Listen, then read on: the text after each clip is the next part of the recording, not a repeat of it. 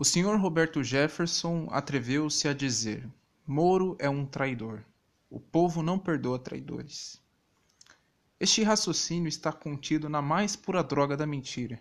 Em primeiro lugar, porque este mesmo senhor, que não limpou as próprias vestes, está a opinar em política. Em segundo lugar, porque seu comentário está banhado em pura retórica mentirosa. Mas é claro que sua capacidade cognitiva limita-se a pregar aos convertidos. Esses espíritos perderam-se em seus próprios juízos. Oscilam entre Lula e Bolsonaro, já que sua natureza permite apenas a busca pelo herói.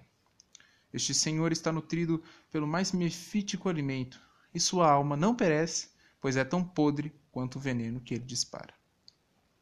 Seus comentários têm tanto valor quanto os comentários de Lula, mas, no Brasil, Judas é o ídolo e os pecadores são os heróis. A moral está morrendo, e o socorro parece bem distante. Figuras como a deste senhor não só empobrecem o debate, mas alimentam os mais indesejados sentimentos em política, a hipocrisia.